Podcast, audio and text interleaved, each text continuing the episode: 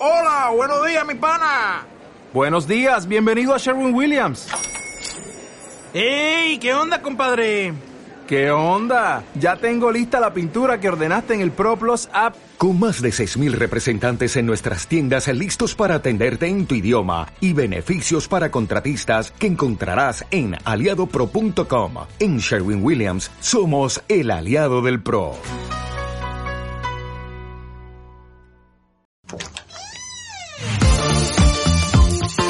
Hay historias que no son fáciles de hablar, hay secretos que no queremos revelar, pero la única forma de avanzar es soltar y dejar atrás. Toma ese paso y sal. Es momento de crear, de hablar, de ser, de actuar y de transformar. Bienvenidos a, salir, del closet. Bienvenidos,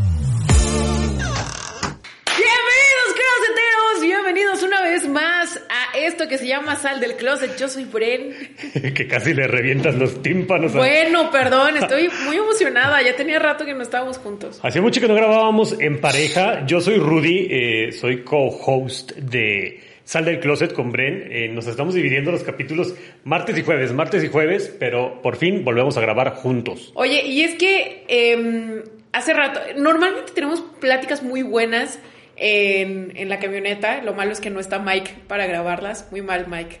Ya te vamos a invitar de, de Third Wheel. Pero una de estas pláticas que tuvimos fue acerca de este primer año que estuvimos juntos y de cómo hemos estado cambiando a partir de ese año. Bueno, este primer año no, llevamos cuatro años viviendo juntos. Bueno, cuatro años, pero a lo que voy es que el primer año para nosotros fue muy difícil. Y yo sé que tú en Instagram, en TikTok o YouTube o desde donde nos sigas, a veces perciben que la relación con Rudy, pues fue así como fluida, es increíble y sí lo quiero mucho, pero la verdad es que el primer año fue muy complicado para los dos. En este preciso momento me está robando mi agua. Es parte de las cosas complicadas de vivir juntos. Ya compartimos todo hasta el agua.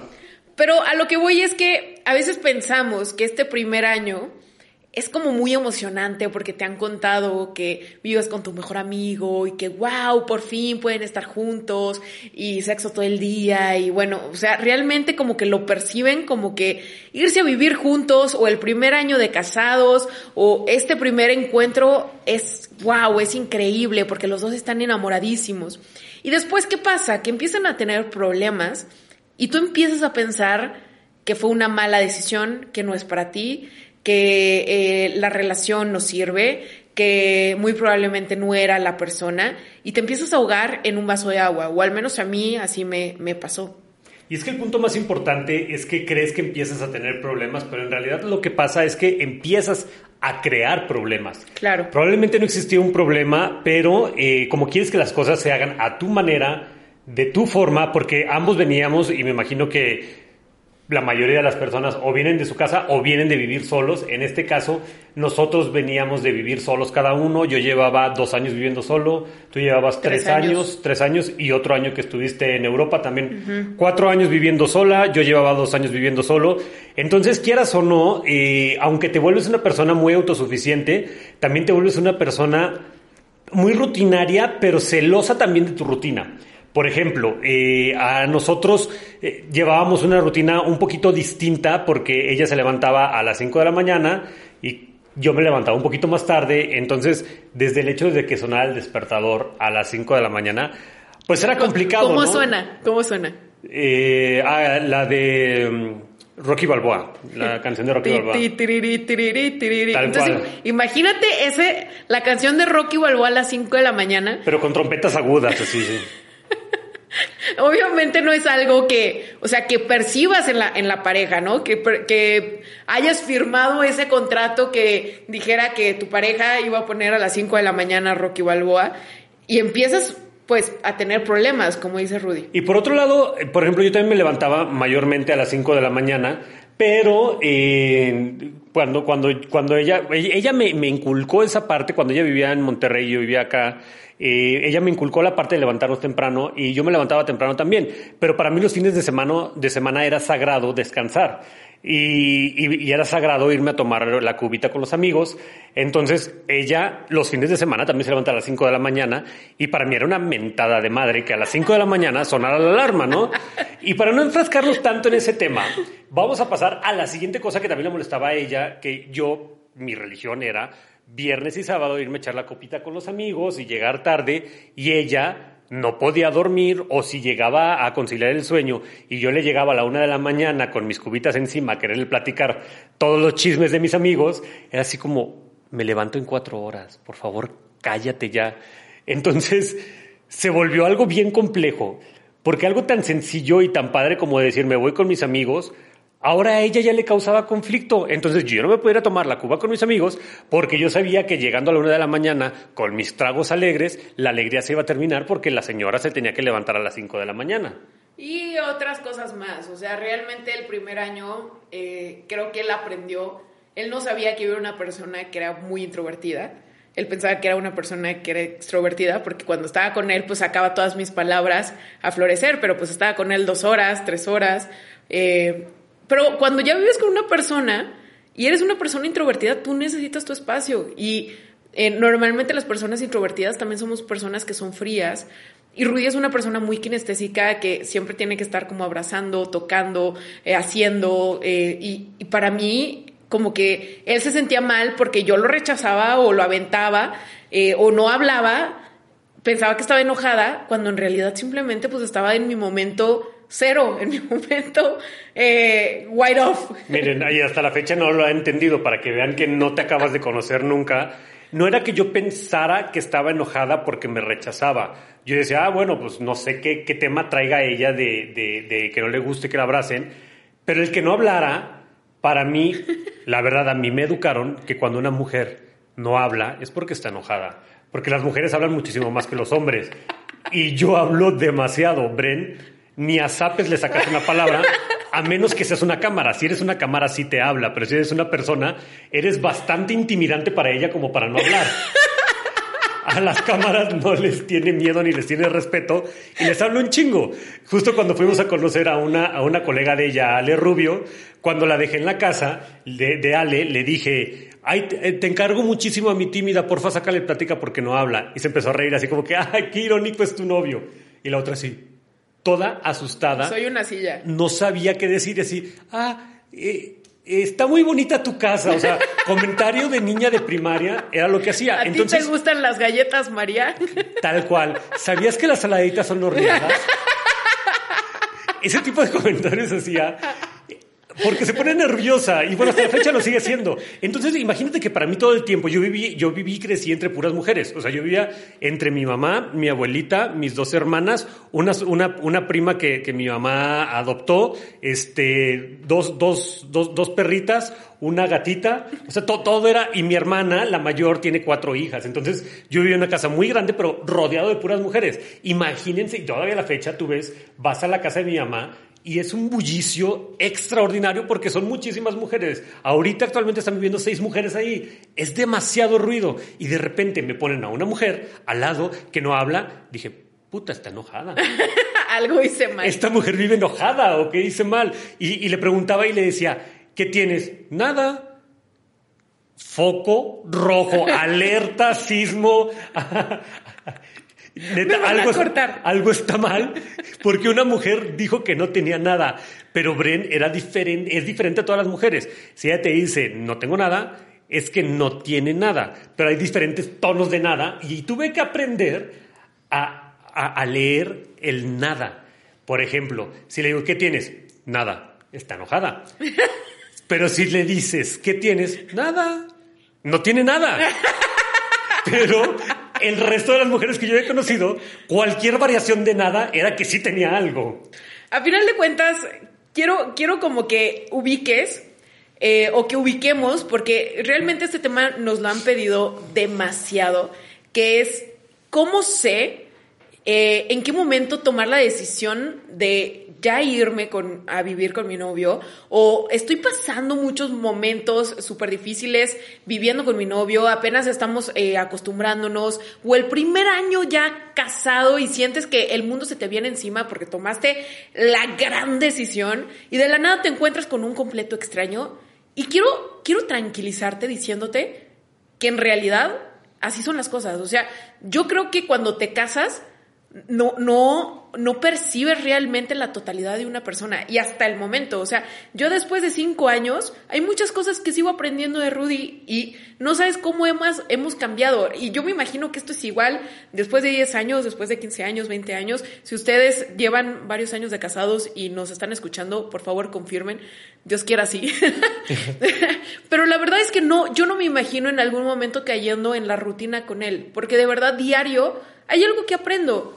Eh, diario él está cambiando y así como él cambia, yo cambio. Y otra vez nos tenemos que volver a conocer primero a nosotros mismos y luego a nuestra pareja. Entonces, yo creo que cuando te encuentras en ese primer año, eh, nadie te cuenta de las dificultades que vas a vivir, no porque eh, no, no, no, no, estén compenetrados, no porque no estén hechos uno para el otro, no porque no hayas elegido bien, sino porque simplemente es algo natural en lo que uno y otro están conociéndose realmente.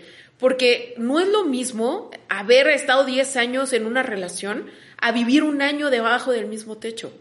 Exacto. Y cuando empiezas ese primer año, tienes que entender que tú estás a la defensiva porque a final de cuentas uno se mete al terreno del otro en lo que sea. Y no solamente hablo de la casa. Por ejemplo, en la forma en la que usas cosas tan sencillas como quién usa primero el baño, cuánto tiempo lo usa. Y, y, a lo mejor para ti es sagrado levantarte e ir a hacer pipí y para la otra persona eh, también es sagrado y quién lo va a usar primero. Y es una estira, una estira y afloja constante, pero esas fricciones, si no las hablas, te terminan cansando y te terminan haciendo grandes problemas. Ahora, también es una estira y afloja entre hasta dónde sí puedo llegar y hasta dónde ya no puedo llegar, que sí puedo comentar y que no puedo comentar. O sea, al grado tal que llegó un momento en donde yo le dije a Bren, es que de verdad a veces siento que no puedo hablar ciertos temas en mi casa, pero yo no entendía por qué habían temas que a ella le molestaban. Por ejemplo, este, bromas, este, chistes, eh, críticas. Y entonces entendí que ella estaba educada de una manera distinta a la mía. Y probablemente mejor, probablemente peor, no sé, y para no entrar tanto al tema, es entender que tienen educaciones distintas, creencias distintas, pensamientos distintos. Y es saber mediar y encontrar un punto medio, por eso la mediación, para encontrar ese punto medio en donde ni tú siempre tienes la razón, ni yo siempre tengo la razón, sino que es una nueva razón que vamos a crear juntos y es un nuevo estilo de vida que vamos a crear juntos. Por ejemplo, yo digo que este lo más importante es llegar a tener, este, no sé, un día a la semana para mantener viva la, la relación en pareja. Hay quien dirá dos, hay quien dirá tres, pero lo que le funcione a la pareja y dé resultado, eso es lo importante. El problema es que nadie acerta a la primera. Es un, como lo dije, estira y afloja. Es tú estableces una hipótesis, lo intentas, ves los resultados y ves si funciona o no funciona. Pero nadie le atina, y es muy raro que alguien le atine a la primera, qué es lo que va a funcionar. Porque son diferentes variables y son variables desconocidas. Por más que digas, no, es que llevamos toda la vida este, estando juntos. Sí, pero una cosa es una persona en un entorno y otra cosa es la misma persona cuando la, la sacas de su entorno y lo llevas a uno nuevo. Para dejarlo todavía más claro, cuando Bren se salió de Monterrey, dejó una vida y entró un nuevo entorno. Entonces, Bren ya no es la misma de cuando vivía en Monterrey porque ahora está viviendo en otra ciudad que no conoce. Es una Bren diferente. Y es una variable diferente para mí. Rudy era uno antes de que Bren se viniera a vivir, pero ahora que Bren vino a cambiar el entorno de Rudy, Rudy es un Rudy diferente. Por más que se conozcan, ya cambiaron, que era lo que mencionabas. Y una vez de que ya cambiaron, el atinarle a cuál va a ser la fórmula que no haga explosión, sino que haga la reacción que estamos buscando, es muy difícil y es prueba y error, prueba y error. Realmente eh, te quiero tranquilizar un poquito de que estos problemas que muy probablemente estás viviendo son problemas normales, entre comillas, de esa mediación que comenta Rudy, de estar calculándole el agua a los camotes. Exacto. de revisar en dónde se quema y en dónde ni siquiera se empieza a hervir, ¿no? Eh, y a nosotros realmente nos costó muchísimo. Yo, mm, se los he dicho, vivía con la maleta debajo de la cama, tal cual. Y, y, te lo quiero decir para que no cometas un poquito los errores que nosotros cometimos en donde maximizábamos nuestros problemas, en donde cada uno agarraba guerrilla, en donde cada uno era súper terco, en donde muchas veces pensábamos que no estábamos hechos el uno para el otro, y muy probablemente no estábamos hechos el uno para el otro, porque nadie está hecho el uno para el otro. O sea, realmente una relación se tiene que construir, se tiene que moldear. O sea, creo que esta idea que nos han vendido de que vamos a encajar perfectamente como rompecabezas, no manches, eso no sucede. Realmente, si tú platicas, y a mí eso me encanta, me encanta platicar con parejas exitosas, me encanta platicar con parejas que llevan años juntos, o también las parejas que se, que se separaron y por qué se separaron. Porque al final de cuentas, esos son los, los las verdaderas historias. Esas, esas son realmente las, las, historias que te van a nutrir, que te van a contar, que te van a dar consejos, que te van a dar tips y que vas a entender que todos tienen eh, estos pequeños deslices y que no por eso significa que no estén hechos para vivir juntos. Exacto, somos personas adaptables y evolutivas y conforme vas evolucionando te vas adaptando a tu pareja y las relaciones, al igual que los seres humanos, son las que sobreviven, son las que son más fáciles y más rápidas de adaptarse. ¿Cómo me puedo adaptar a mi pareja? Punto número uno, y yo creo que esto nos ayudó muchísimo, tuvimos una vez una crisis muy fuerte en donde tuvimos que sentarnos los dos y decir, a ver, ¿realmente me amas? Pues sí, ok, yo también realmente te amo. ¿Realmente estamos dispuestos a ceder para estar juntos? Sí hasta aquí. Ok, yo también estoy dispuesto a ceder hasta aquí. Entonces establece tus límites. Hasta aquí yo puedo ceder, hasta aquí ya no puedo ceder porque va en contra de mis ideales como persona. Ojo, esos ideales pudiesen cambiar después y tienes que aprender a respetarlo. Respetarlo significa no pensar que ahorita la aguanto y de ratito la hago cambiar de opinión es respetarlo. Sí, y pensar, ¿puedo tolerar que ella siga creyendo en los horóscopos toda, toda la relación? ¿Sí o no? No es así como que, ay, bueno, está bien. No es porque está bien guapa y me encanta el sexo con ella. No voy a decir nada y me voy a aguantar. Al ratito le quitamos esa tontería de la cabeza de los horóscopos. Eso no es respetar. Eso es un plan de querer imponer tu voluntad. Es muy distinto. Entonces, el punto aquí importante es decir, yo la amo aún a pesar de que todos los días primeros, o no sé cuándo se los horóscopos, ella se ponga a leer su horóscopo. es todos los días, por eso... Ah, ok, por eso todas las mañanas te, nada te creas. y es decir, ok, yo estoy dispuesto a que ella crea que si el horóscopo eh, dice que hoy va a ser un día genial, ella se, se predisponga a tener un día genial o un día pésimo, pero yo sabré si eso es algo tolerable para mí y si estoy dispuesto a adaptarme a eso. Pero si yo realmente no creo en la astrología, entonces no me voy a meter en esos rollos y voy a decir, híjole, te amo muchísimo, pero ¿crees que puedas dejar la astrología? Y probablemente Bren diga, eh, la verdad es que si el horóscopo como que dos veces a la semana me dice lo mismo y como que, pues igual lo puedo ir dejando de lado. Ok, y la acompañas en ese camino sin juzgar, sin criticar. Pero si esa persona dice no, y tú dices yo no estoy dispuesto a tolerarlo, entonces ahí ya es un foco rojo. Y lo tienes que ir catalogando según la importancia que tú le vayas dando. En muchos episodios hemos hablado de los irrenunciables.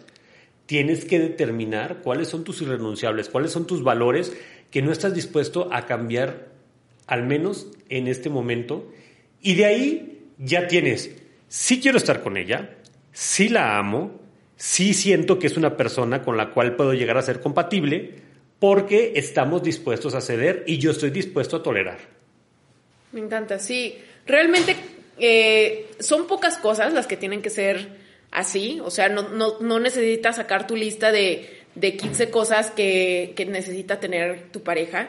Creo que con tres, cuatro que tengas muy claras, eh, le da una base sólida, porque si no, pues realmente parece que estás pidiendo una carta a Santa Claus y pues para eso, pues ninguna, ninguna pareja te va a dar el ancho y no porque estés pidiendo demasiado, sino porque a final de cuentas yo creo que hay cosas que realmente son importantes para nosotros y hay cosas que tú sabes que pues te da igual, o sea, simplemente te sientes incómodo y eso ya es algo muy diferente, ¿no? Eh, para mí, yo también creo que es importante que cada uno siga manteniendo su personalidad. Hay cosas que eh, sí hemos mimetizado, pero hay otras que a final de cuentas son nuestros valores, que como dice Rudy hay que aprender a respetar y nosotros también hacer respetar. No porque vivas debajo de la misma casa, significa que Rudy va a comer como yo, porque él no quiere comer como yo. Y está bien, no lo tienes por qué forzar. O que se va a levantar a las 5 de la mañana a entrenar conmigo. No, ¿por qué? Porque él también tiene sus propias decisiones de vida. Así como yo también hay cosas que decido no hacer con él. Y no porque cada uno tenga decisiones o metas diferentes, no significa que no estén bien como pareja. Creo que nos han también vendido que todos estamos juntos para un lado, juntos para el otro, nos vestimos igual. No, o sea, no son siameses. Siguen siendo dos eh, identidades completamente diferentes que deciden acompañarse a vivir la vida. Y yo creo que la gente, y digo, va a ser una analogía a lo mejor un poquito burda y no lo tomen a mal, porque nosotros en algún momento lo, lo llegamos a hacer, pero la gente que se disfraza de la misma persona o que se disfraza con la misma ropa, que traen la misma la mismita ropa, y no lo digo con la ropa tal cual con la que te vistes, porque sí es muy romántico de repente traer la misma ropa. Lo hemos hecho. Lo hemos hecho. Sino el disfrazarte de la misma persona en que, ah, sí, Bren es una persona que este super fit y que se levanta a las 5 de la mañana y hace ejercicio y transmite y es influencer. Yo no me puedo disfrazar de la misma persona porque probablemente no son los mismos ideales. Y, y yo creo que es donde se, se, se tiene que empezar a respetar esa parte de decir, no voy a ser hipócrita y por quererle caer bien a mi pareja voy a dejar de ser yo mismo. No voy a pretender vestirme o aparentar ser exactamente una copia de una réplica porque pierdes tu individualidad. Lo que sí está padre es que eres tú y es ella, o es ella y es él. Por independiente, son dos seres independientes individuales pero juntos forman un nuevo ser que es una relación. Y en esa relación hay que establecer esas reglas del juego. Por ejemplo, algo que nos funcionó muchísimo y que les recomendamos que hagan es establece tu escala de valores. Por ejemplo, vamos a decir que mi escala de valores es Dios, luego algo muy atrevido, el negocio luego la familia y luego el desarrollo personal. Estoy poniendo una escala X. X, ¿no? No quiere decir que sea la mía. Pero habrá quien diga, no, para mí primero es la familia y luego este, el negocio y luego el dinero y luego la religión y hasta el último el negocio. Y como pareja tienes que decir, ok, eso es tú como persona, eso soy yo como persona, pero como pareja, ¿cuál va a ser nuestra escala de valores? Sí, es una tercera persona, entre comillas. ¿Y qué vamos a poner por encima? Porque una cosa es lo que yo siento y pienso en la individualidad y otra cosa es lo que somos como pareja. Y si como pareja decimos, oye, no, pues va primero nuestro amor antes que el negocio, pues van a haber muchas veces donde vas a tener que pagar el celular. Claro. Y aunque te esté hablando tu jefe, estoy con mi pareja. Y primero va la pareja el amor antes que el negocio.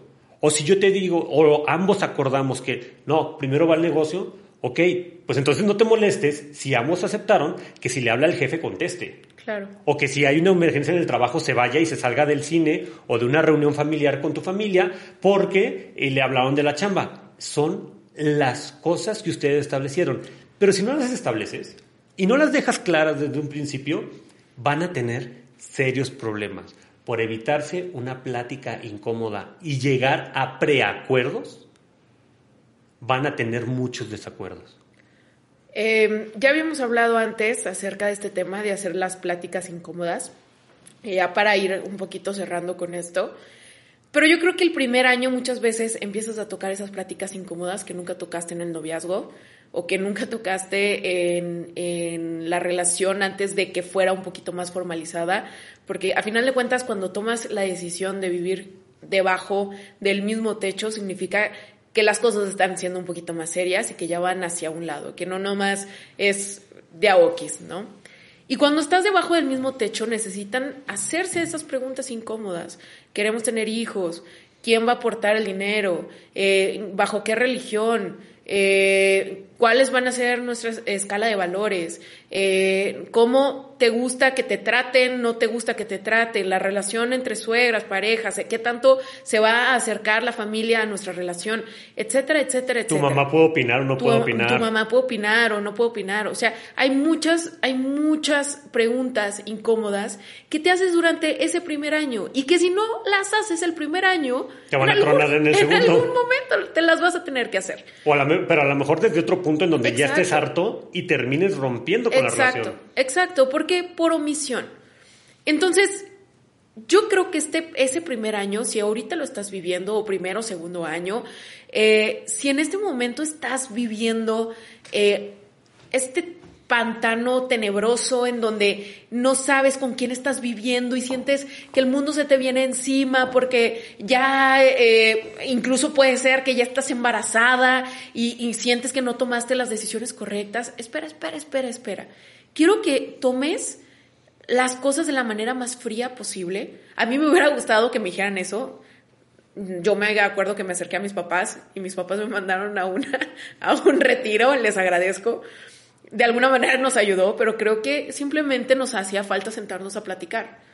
Sí. Eh, y, Pero fíjense, o sea, aún así, la, la relación que, eh, y, y, lo digo con, con, mucha humildad, la relación en la que dicen todo el mundo quiere un Rudy en su vida, o yo quisiera una relación como la de Bren y Rudy, aún así esa relación que ustedes ven perfecta en redes sociales, tuvo que ir a un curso de retiro para gente que se está divorciando después sí. de muchos años. O sea, estuvimos al borde de quebrar por no hablar. Y ojo, y se los digo desde ahorita para que no digan que no les advertimos, no se vale que cuando estás tratando de quedar bien ese primer año, cedas en cosas que realmente no estás dispuesto a ceder más adelante. Exacto. Por ejemplo, eh, yo le decía a Bren que eh, escuché por ahí que decían, cuando eran novios, eh, ella decía, ah, se estaba arreglando, ¿y a dónde vas? Ah, voy a ir a ver el fútbol. ¿A ti ni te gusta el fútbol? No, bueno, pero es que voy con Pablo y, y, ahí ya cambia el fútbol. Y una vez casados es, otra vez tu pinche fútbol, yo ya no quiero ir. Entonces, ¿para que lo engañaste todo el tiempo haciéndole creer que a ti te gustaba el fútbol cuando en realidad no? O que a ti te gustaba la Fórmula 1 cuando en realidad no te gustaba la Fórmula 1? Porque, por ejemplo, es algo que sí, pobre Bren, todas todos los domingos en la mañana, es mi venganza, que es el único día que ella no se levanta a las 5, a las 7 y ya estoy viendo la Fórmula 1. Si ella me hubiera fingido todo el tiempo que le gustaba la Fórmula 1 y luego se molestara, yo me hubiera sentido traicionado. Y estamos diciendo tonterías. Imagínate lo que pasa cuando le das un hijo por quedar bien. Sí. Cuando adoptas una postura o una creencia o una ideología por quedar bien. Cuando esa persona, a lo mejor es una persona que va a misa todos los domingos, y tú ni siquiera crees en Dios, y de repente te das cuenta que estás yendo todos los domingos a misa a perder una hora de tu día, porque tú así lo ves, porque no, no crees en Dios, y lo hiciste solamente por quedarle bien.